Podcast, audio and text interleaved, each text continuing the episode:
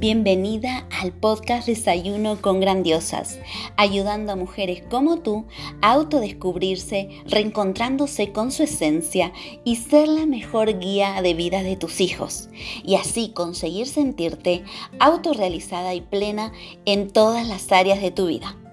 Aquí tocaremos temas claves e interesantes para que desarrolles tu máximo potencial en cada una de esas áreas de forma integral para luego potenciar los talentos y habilidades innatas de tus hijos. Te ayudaré a que seas la mejor inspiración para ellos siendo tu mejor versión y haciendo que tus anhelos sucedan. Soy Gabriela García, autora experta en desarrollo personal integral para mujeres y niños, educadora, formadora y mentora de emprendimientos desde el ser. En este espacio nos encontraremos todos los días a las 7 a.m. donde te traeré herramientas, claves y prácticas para que puedas aplicar desde el primer momento. Y además, todos los lunes tendremos invitados, expertos, autores de primer nivel para que nos compartan toda su experiencia y sabiduría, donde hablaremos sobre transformación, pasión, misión, propósito, autoconocimiento, desarrollo personal, emprendimiento con alma, bienestar, historias de vida, mujeres que inspiran, libros y mucho más. Prepara tu desayuno favorito porque ya comenzamos.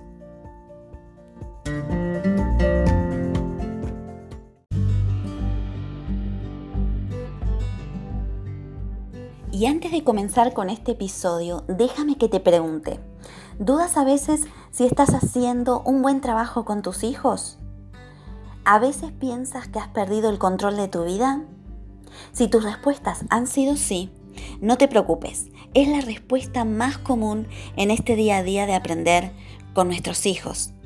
Te presento mi libro La mejor coach para tus hijos eres tú con el cual te ayudo en todas tus inquietudes como madre, pero sobre todo como mujer donde dispones de 33 herramientas claras y aplicables que transformarán tu vida y la de tu familia, además de un apartado exclusivo de autoconocimiento para ti.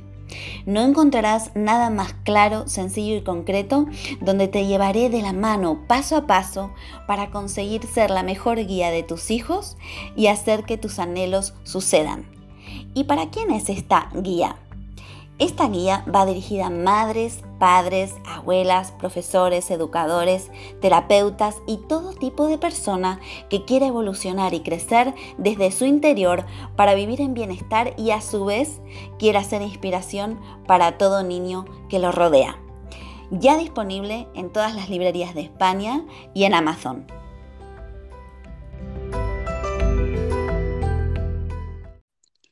Hola Miriam, ¿qué tal estás?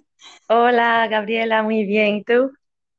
Muy bien. ¿Desde dónde nos hablas en este momento? Desde Barcelona. Wow, qué lindo. He estado allí, es precioso. Y mm, bueno, antes de comenzar, déjame que te presente. Miriam Alonso ha sido atleta durante 15 años, de los cuales 5 de ellos ha estado entre las mejores españolas, además de correr internacionalmente.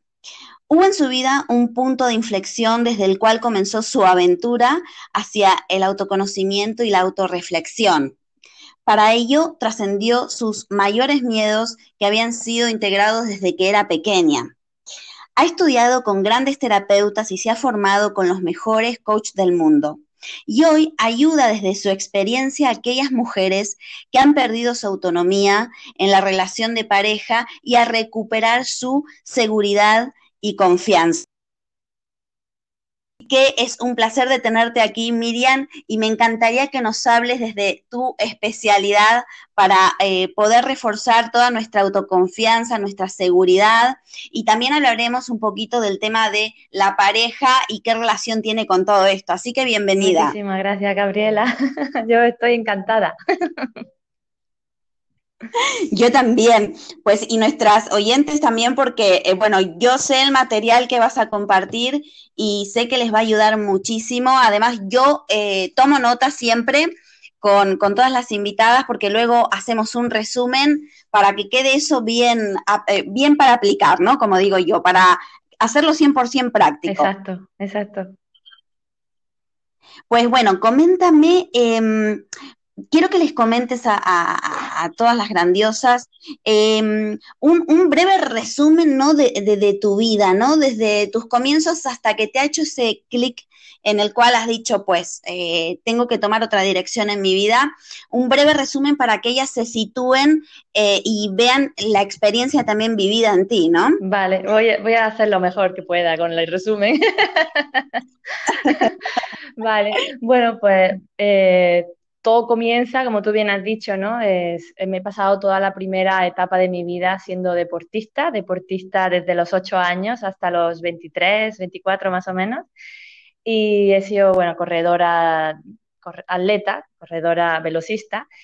Y, bueno, ha sido un proceso, ¿no? De, de, estar, dedicar toda mi vida y toda, todos mis días, digamos, eh, a una, bueno, pues a lo que fue al final una profesión, ¿no? Que sin darme cuenta, ¿no? Es como nos metemos en situaciones sin darnos cuenta y de repente se convierte en tu profesión, ¿no? Y durante todo ese proceso, pues es muy interesante porque como te comentaba a ti en algún momento, yo no sabía todo lo que iba a influenciar en mi vida eh, esos primeros 15 años, ¿no? En esos 15 años yo estuve viviendo en Granada con mi familia y hubo un, factor determinante. Con el tema familiar, donde, bueno, uno de mis hermanos, pues, eh, necesitamos venir a Barcelona, ¿no? porque tuvo un brote psicótico. Y fue muy interesante porque eh, uno nunca sabe lo que, lo que se va a encontrar en el camino, ¿no? Y que todo este proceso del deporte me llevó a estar preparada para afrontar pues cada uno de los desafíos grandes de la vida, ¿no? yo, digamos, como lo que te decía, que eh, somos eh, deportistas profesionales emocionales, ¿no? nos vamos, eh, nos vamos entrenando poco a poco cada día con, una, con las pequeñas cosas de la vida para grandes situaciones, ¿no? Y es muy importante no pasarlas de por alto, ¿no? Entonces, todo este mi primer proceso me estuvo preparando para cosas tan grandes como esta, ¿no? Para poder eh, afrontar los obstáculos eh, de otra forma, ¿no? Con otra visión. Lo interesante de todo esto es que eso fue como un clic donde a mi despertar, es como yo estos primeros 15 años, eh, pues lo típico, ¿no? Que una se siente que es muy feliz, que tiene una vida súper buena, pues tiene comunicación pues muy, sociable con muchísimas personas siempre a mi alrededor. Y, y uno está bien ahí, eh, realmente está, está a gusto ahí, te puedes pasar toda una vida en ese sitio porque, bueno, estás ahí pero de repente, ¿no? Este tipo de situaciones que te suceden, que no tiene por qué ser algo tan, para mí fue muy grande lo de mi hermano, pero no tiene por qué ser algo así, pues es cualquier otra situación, simplemente pues un despido o cualquier cosa cotidiana puede también, eh, digamos, desencadenar este despertar, ¿no? Este abrir los ojos y observar la necesidad de, ir más adentro, ¿no? De qué haces en esta vida, qué es lo que quieres hacer, hacia dónde te diriges, ¿no? ¿Por qué? ¿Por qué todo lo que nos pasa, ¿no? Y fue muy interesante porque justo con lo de mi hermano, pues ya, mm, ya de por sí yo misma he ido buscando en libros y he ido buscando en, pues, sentir mi propio bienestar emocional, ¿no? Eh, por mí misma, de forma totalmente eh, sin darme cuenta, ¿no? Como algo que no le... Intuitiva. que en ese momento es que no eres consciente tampoco fui consciente de todas las herramientas que aprendí en el deporte, ¿no? que de las cuales luego te, te, puedo comentar un poco más. Pero Después, en este despertar, resulta que empecé a darme cuenta de, bueno, pues, pues, que tenía que ir muchísimo más adentro, a indagar mucho más en mí misma, ¿no? Para darle respuesta a cosas como cómo una persona tan joven, ¿no? Como en el caso de mi hermano, que esto es lo que, digamos, la llave que abrió todo el descubrimiento propio, ¿no? Cómo una persona tan joven puede, eh, puede bueno, le puede suponer pues una historia como esta, ¿no? Así de un día para otro estando pues sano, alegre, eh, activo, tal, tal, tal. Y me empecé a preguntar muchísimas cosas, ¿no? Y quería buscar respuestas y las respuestas pues las fui buscando en mí, ¿no? Mm, voy a ir poco a poco en un proceso de autoconocimiento mío propio para poder entender, eh, bueno, qué es lo que, qué es lo que necesitamos durante toda la vida para no llegar a estar en una situación así como la de él, ¿no? Que, bueno, pues que al final con tanto estrés y con todas las situaciones de la vida del día a día, pues nos podemos sentir desbordadas. Es un poco eso, ¿no? Es como... Y mira tú, Claro, no, y además eh, escuchándote, mira tú ese obstáculo, porque ha sido un gran obstáculo, más que un obstáculo, una experiencia que atravesar muy importante, mira la transformación que ha provocado en sí, ti. Sí, sí, es como, fue la llave que dijo, a ver, yo necesito, ¿cuál es la misión de mi vida? ¿no? Era como, yo básicamente es lo que siempre explico, que yo al final, cuando te, te, empiezas a conocer un poquito más, al principio era como, yo quiero ofrecer lo mejor para el resto del mundo, ¿no? Para ayudarlos. Yo quiero ayudar a, a personas que como yo han pasado estas circunstancias. Y al final te das cuenta de que tú te ayudas a ti misma. tú haces cosas para ayudarte a ti misma y de hecho para mí es una de las mejores opciones con mejores resultados. Tú te haces para ti misma y porque estás haciendo dos en uno, te estás ayudando a ti y gracias a eso vas a entrar en la experiencia, en el, digamos, eh, problema-solución, problema-solución constantemente, vas a tener soluciones para todos y todo lo que te haya surgido en la vida y tú vas a poder, gracias a eso, darle las herramientas suficientes a otras personas. Pero ya no, está, no estamos poniendo presión ni en, ni en ti misma ni en el otro, ¿no? O sea, ya no te voy a salvar la vida, ya no te voy a... No, no, ya es toma de responsabilidad. Yo me cuido a mí Total. Y tú si quieres vienes a mí y te cuidas a ti, con lo que yo te, yo te pueda ayudar o te pueda guiar, ¿no? Es un cambio de chip y de concepto bastante heavy, eso me hizo de, de, verdad mirar la vida desde otra perspectiva. Y además es la responsabilidad, ¿no? Y el compromiso, ¿no? De cada persona. Porque pueden tener miles de herramientas, las mejores del planeta, pero las tienes que hacer tuyas, incorporar, comprometerte y tomar acción frente a ello, ¿no? Para ver un resultado y transformarte. Exacto. Es muy interesante porque, bueno, tengo esta situación muchas veces en mi vida, pero ¿cuántas veces se nos ha presentado la situación en la que le decimos a personas, ¿no? Oye, mírate este libro, mírate esto, o yo creo que puedes hacer esto, te va a ayudar, ¿no? Eh, al final, el realmente, ¿cuál es el resultado? ¿Cuántas veces nos ha servido eh, dar consejos o decirle a alguien, ¿no? Es como, pues, la, pues yo lo, me gusta compararlo con las madres, ¿no? En el estado, cuando una, una es madre, yo no soy madre ahora mismo, pero eh, lo puedo observar en todas las madres con las que he tratado y mi propia madre, ¿no? Y es muy interesante que empezamos a dar consejos de ponte la chaqueta, haz esto, haz lo otro, haz no sé qué, haz no sé cuánto, sin darnos sí. cuenta que al final uno se, mmm, va a coger desde su experiencia. Al final te tienes que constipar para darte cuenta de que te tenías que haber puesto la chaqueta.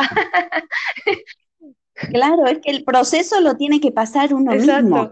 Pero claro, ¿qué sucede? Que tomamos una responsabilidad por el otro, ¿no? Y sobre todo, pues con el tema de las madres, ¿no? Algo que me parece muy interesante es que a mí me gusta hablar siempre de los ciclos, ¿no? De las etapas de la vida. Y una madre también tiene que darse cuenta de que eh, en la fase de, de, ser mamá, pues hay también unos ciclos en los cuales, pues el principio, ¿no? Eh, pues es la fase de, bueno, es un apego, ¿no? Un apego de madre e hijo que es necesario, ¿no?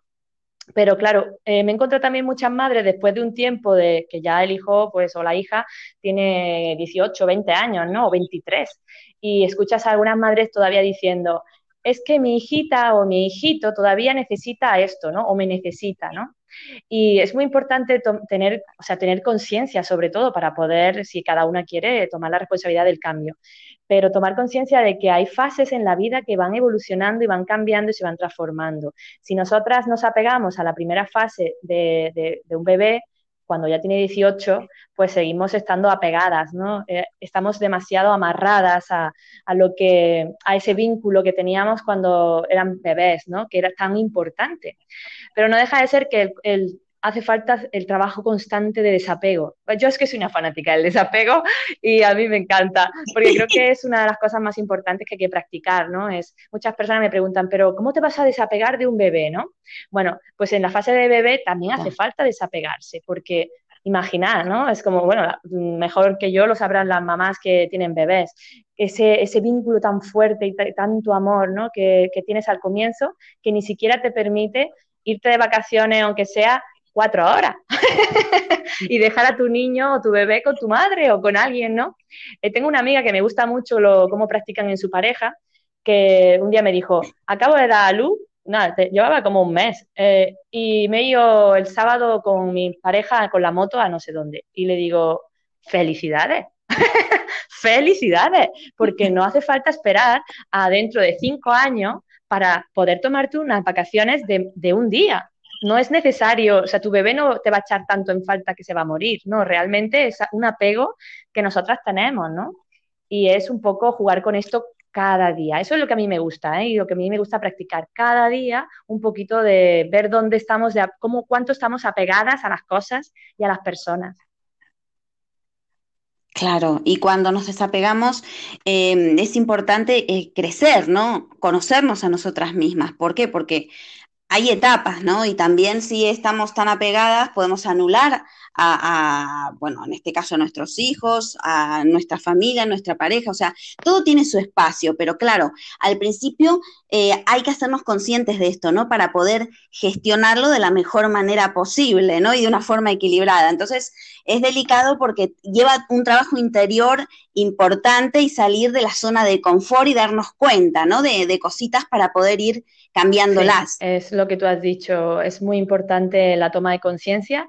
Yo llevo mucho tiempo, em, digamos, como dando cursos y formaciones de, ciertas cosas, ¿no? Y de repente me di cuenta de que el mensaje no llega. Y pienso que, que pero, pero hay las personas que lo han tomado, les ha, o sea, les ha venido estupendo, ¿no? Les ha cambiado y les ha transformado. ¿Qué, ¿Por qué no llega a tantas personas?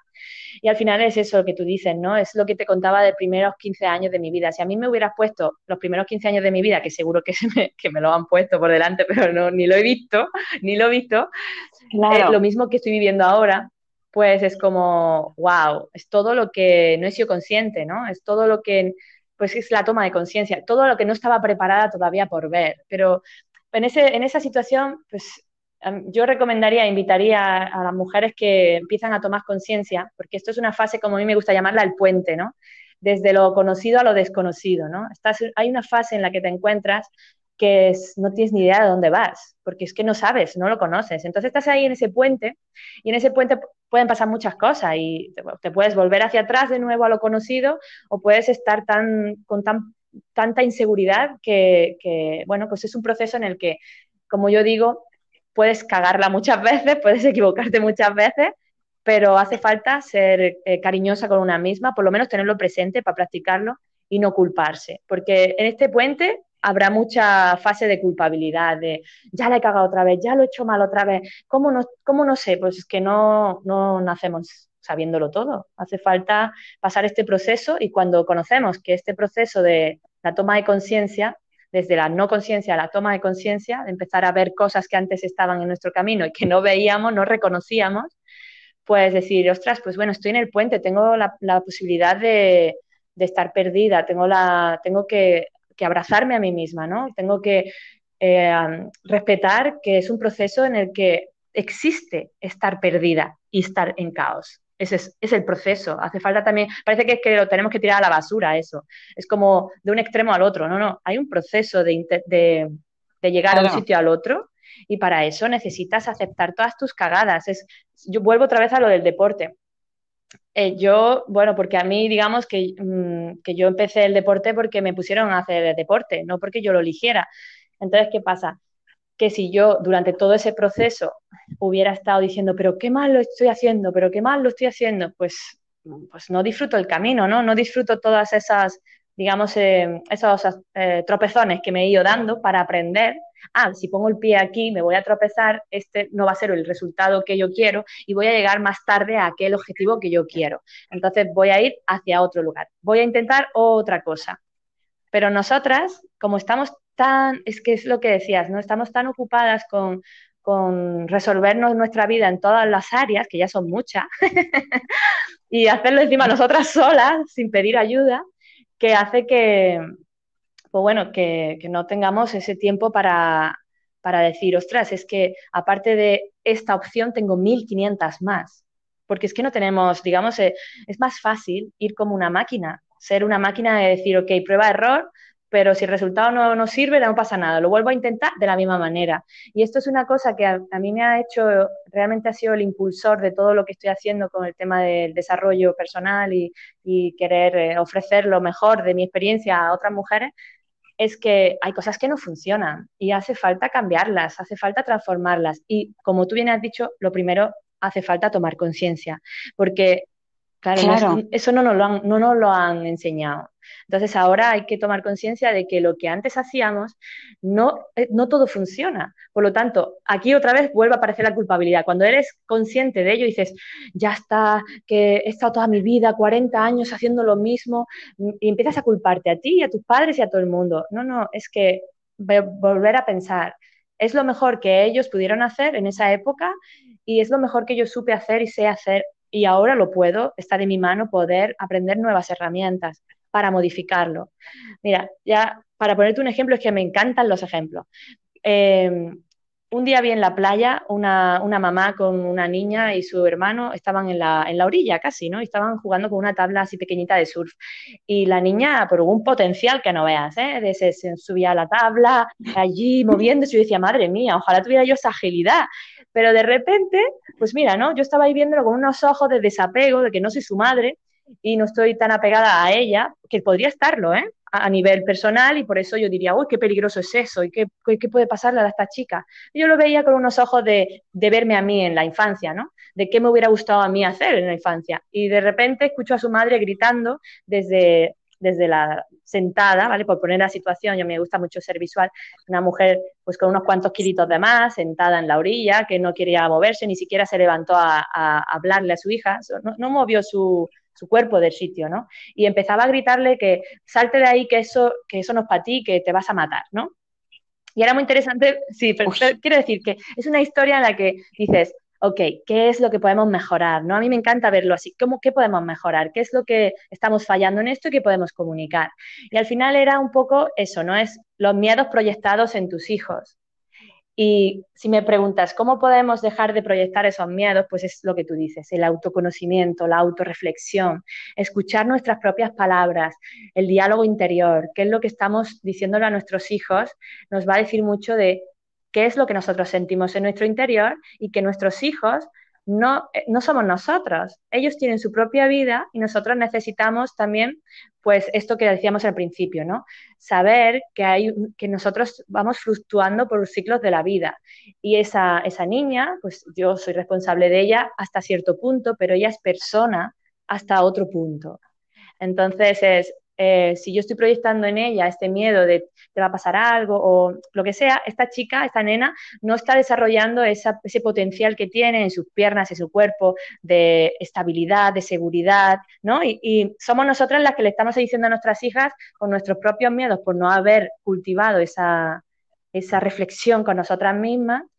Eh, pues tú vas a repetir el mismo patrón que estoy repitiendo yo en mi vida. Y es importante también el, lenguaje, ¿no? Porque, bueno, uno por supuesto quiere proteger a, los hijos, pero bueno, esto lo trabajo en, en, uno de mis cursos, ¿no? De que es de coaching para niños, donde la importancia del lenguaje, ¿no?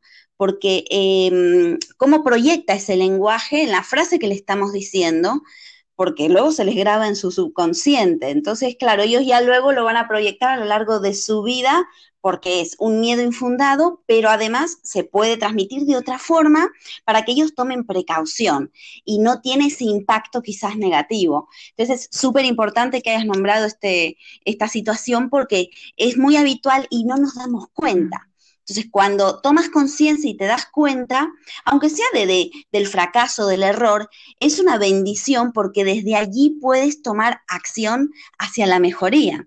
Y en este caso, ya que estamos hablando de seguridad, de confianza, eh, quería que nos comentes em, cómo podemos reforzar nuestra seguridad y confianza nosotras en, mujeres, ¿no? Que sobre todo estamos con eh, mil cosas que eh, tenemos también a nuestras parejas, que queremos iniciar un proyecto nuevo, pero tenemos muchas dudas. Eh, ¿Cómo reforzamos esa seguridad y autoconfianza, Miriam, para poder dar un paso hacia adelante e ir a cumplir nuestro anhelo o lo que verdaderamente deseamos para sentirnos autorrealizadas? Pues mira, eh, con el tema de la autoconfianza, a mí me gusta, como a ti te gusta también mucho, el que sea muy práctico, ¿no? Y algunas veces lo práctico parece que es que mm, tenemos en nuestro lado racional como que esto no sirve. Pues sí, sí sirve, ¿no? Entonces, como vamos con tantas cosas y tenemos eh, tan poco tiempo para este tipo de, bueno, de autorreflexión, porque estamos dedicándole todo nuestro tiempo a trabajar o, o a los niños, Pues a mí me gusta mucho eh, hacer pequeñas cositas que tienen que ver con la integración del día a día, donde ni siquiera te das cuenta casi que estás poniéndolo en práctica, ¿vale? Eh, por ejemplo, una de las cosas que me parece muy interesante es terminar lo que empiezas. Es decir, eh, muchas veces nos podemos pasar haciendo, venga, voy a hacer, voy a hacer deporte, voy a hacer esto, voy a hacer lo otro, ¿no? Venimos a, escuchamos a alguien que nos inspira y de repente nos da un montón de tips y queremos hacerlo todo y al final no hacemos nada, ¿no? Pues es coger una, pero terminar lo que empiezas. Es decir, elegir una, porque al final todo depende de la, estamos en continuas decisiones y elecciones, una, con la que más que estemos, porque eso nos va a hacer, el, el terminar exactamente lo que empiezas te va a dar control sobre ti misma, te va a dar seguridad y confianza de que, y respeto, de que tú misma te respetas a ti misma, de que lo que empiezas lo acabas. Es decir, te estás respetando en tu palabra.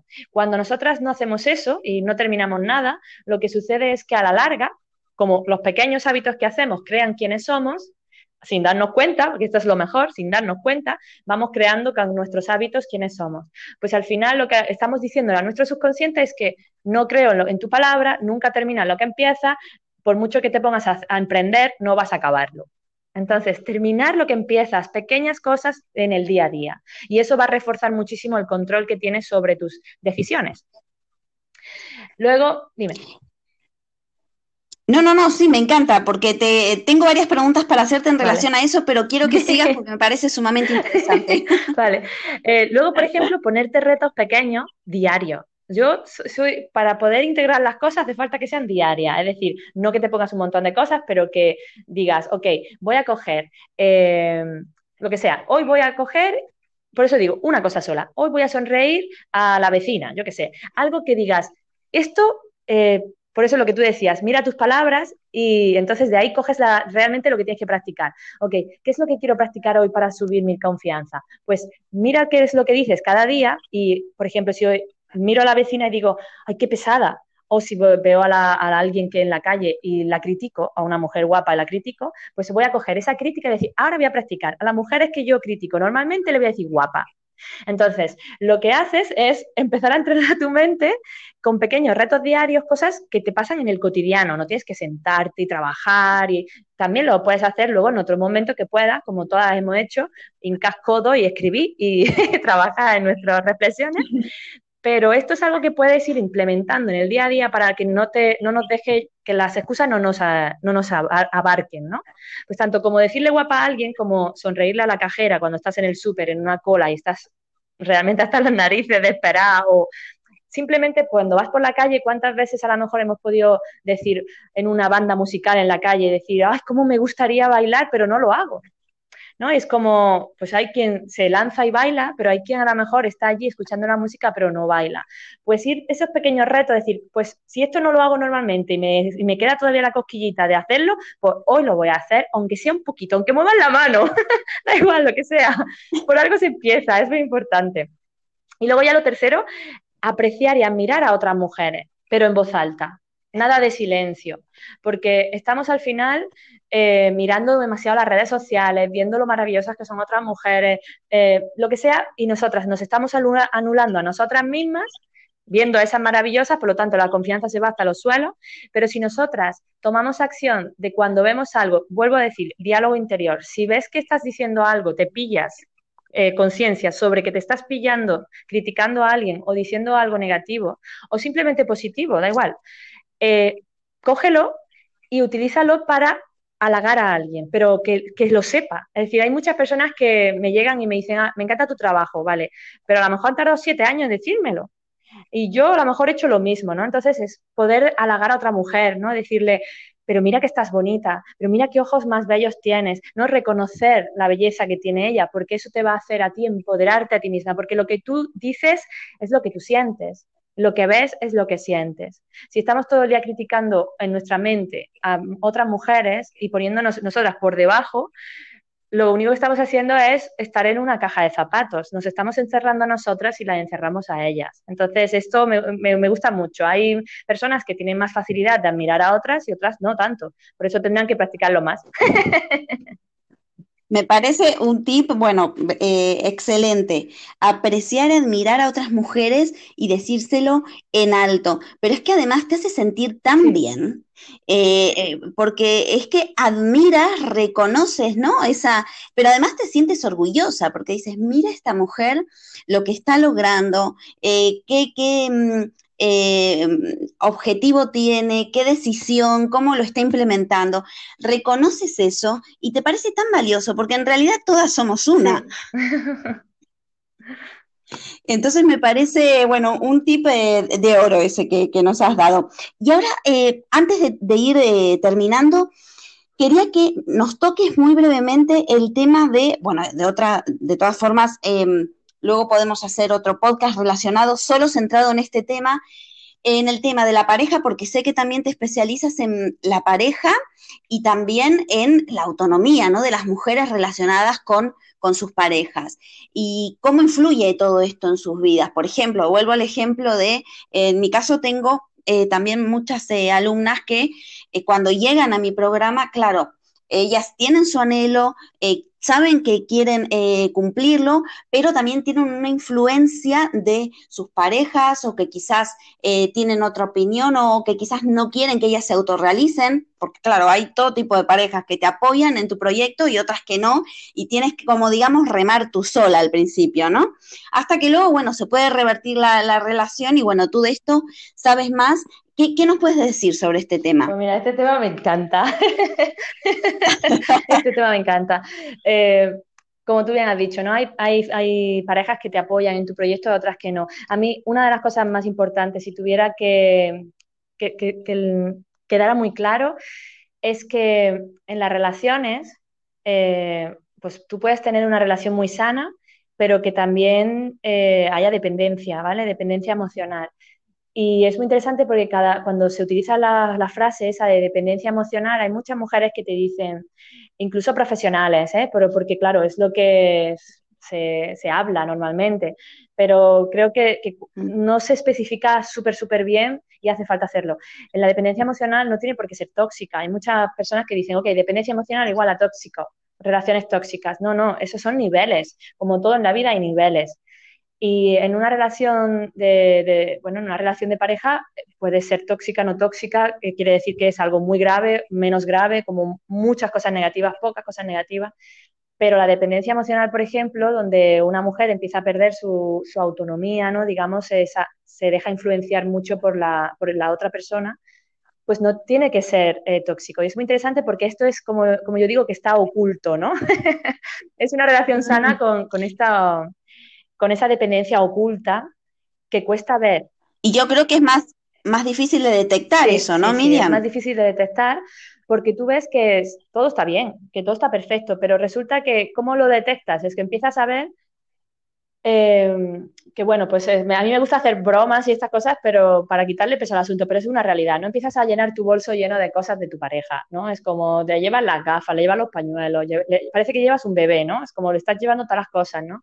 Vas andando por la calle y ves que sigue sus pasos, ¿no? Él, no está detrás tuya, tú sigues los suyos, tú estás caminando y estás como, pero estoy, estoy en su sombra, ¿no? Es como, eh, a lo mejor vas a cruzar la calle y, primero cruza él y luego cruzas tú. Es como pequeñas cosas que es simplemente observar el comportamiento que nosotras tenemos diariamente, ¿no? Como por ejemplo, ¿qué hacemos hoy, no? Y, dejas ahí la pregunta, ¿no? Que el otro decida antes que tú. ¿No? Ese tipo de cosas de, no, no, pues es que yo me conformo con todo, yo es que soy una persona que me gusta, me gusta todo. Y luego le preguntas, ¿y qué es lo que te gusta? Ah, pues no sé. en realidad no es que te guste todo, es que eh, no, hemos hecho un trabajo de exploración propia, de autoconocimiento, y por no perder a la otra persona, por miedo a perderla, lo que haces es que te adaptas a todo. Pero no es una adaptación saludable, es una adaptación en la que tú eh, silenciosamente te vas perdiendo a ti misma. Y bueno, a mí una cosa que yo daría un tips con esto que me, parece fascinante es que una mujer eh, se busque su propio quitamiedos. Esto me gusta mucho porque cuando hace muchos años yo estaba estudiando para, bueno, fui a, fui azafata de barco, ¿no? Y tuve que estudiar eh, muchas, muchos cursos para estar dentro de un barco como de tirarme por un helicóptero, hacerme que me estoy muriendo en el mar y todo ese tipo de cosas, ¿no? Para, para Sí, de supervivencia. Y una de las cosas que me tocó fue entrar debajo de, en un túnel subterráneo a oscuras y el, el monitor me dijo, venga, tienes que encontrar la salida y no ves nada, y hay ratas y todo. Y yo digo, gracias. Gracias por el soporte, ¿no? Es como que te, da el miedo, ¿no? Y entonces pensé, pues que no voy a entrar para nada, ¿no? Eh, te puedes encontrar en esta situación en tu vida de muchas maneras, ¿no? No, no voy a entrar para nada, no voy a, no voy a decir que quiero irme a las clases de baile porque a lo mejor mi pareja no le gusta o no voy a hacer esto por esto, ¿no? Hace falta encontrar tu propio quitamiedos interior, que es la seguridad en ti misma, ¿no? En este caso, este chico me dijo, toma, te veo con tanto miedo que te voy a dar una linterna. Esta es la luz tuya, es la luz, es tu quitamiedos. Esto te va a dar seguridad que puedes encender la luz cuando quieras. Y esto de verdad es como me pone los pelos de punta, esto es lo que nosotras tenemos eh, dentro de nosotras, pero nosotras mismas no lo, ve, no, no, lo hemos, digamos, es que no lo vemos, no lo hemos bloqueado, no hemos, estamos mirando tanto fuera cuidando tanto lo que hay fuera que nos hemos olvidado de que tenemos una mm. luz interior que podemos encender cuando queramos, cuando sentimos que estamos perdidas y necesitamos encontrar la salida. Y entonces cuando tú encuentras esa, esa luz que, que solo tenemos que cultivar, pues encontrando las pequeñas acciones diarias que nos dan seguridad en nosotras mismas. Por eso hace falta hacer pequeñas cosas cotidianas, diarias, que nos den seguridad. Pues salir a bailar, pintar, cosas creativas, estar con más mujeres, apoyarte en la fuerza que tienen otras mujeres. Todo esto te va a dar siempre una seguridad para cuando tienes ese miedo de tomar una decisión, para restablecer la confianza en ti misma y no, permitir constantemente que alguien externo te esté validando. Oye, siempre estamos validando. Oye, ¿y si vamos a esto? Ah, no, pues no me apetece. Ok, vale, no. Entonces haces lo que la otra persona quiere, porque estás en búsqueda y captura todo el tiempo de esa validación. Entonces, para que cuando te pilles, porque no estoy diciendo que no lo hagamos, que esto pasa. Entonces, para no flagelarnos y no culparnos todo el tiempo, para mientras estamos en ese puente de proceso de cambio, es muy importante que vayas cada vez eh, teniendo esta, este quitamiedo, donde cuando tú te sientes confusa y con esa frustración de, o impotencia de verte dejándote llevar por el otro, decir, ok, voy a volver a mi, a mi seguridad, esto es lo que me da seguridad.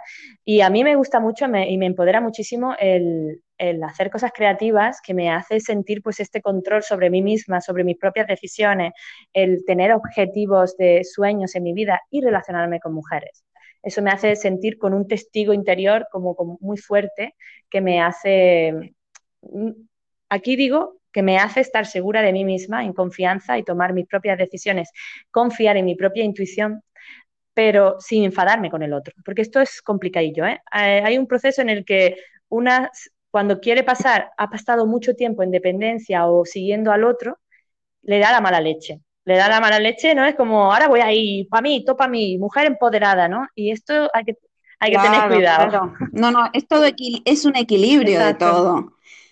No, es ir luego al otro, al, al otro bando, digamos, ¿no? Sino es, es mantener un equilibrio, que eso es lo más complicado. Pero mm, lo bueno es lo que decías, ¿no? De, de estos sitios, ¿no? De, de mujeres, pero no de estas somos mujeres y los hombres, no, no, no, un sitio donde reconocemos esa luz que tenemos nosotras, em, esa grandeza que hay en cada una de nosotras. Este es como, como un sitio ¿no? de, resguardo en el cual podemos descubrirnos, pero sin tampoco eh, evadir a los hombres para nada, porque eh, mira, aquí incluso en Grandiosas hay también hombres eh, maravillosos que, em, es más, apoyan a sus mujeres, em, o sea que no es solo esto de mujeres, pero la esencia, sobre todo lo que dices tú, ¿no? De cuando eh, nos reunimos varias mujeres, vemos ese poder, ¿no? Que hay.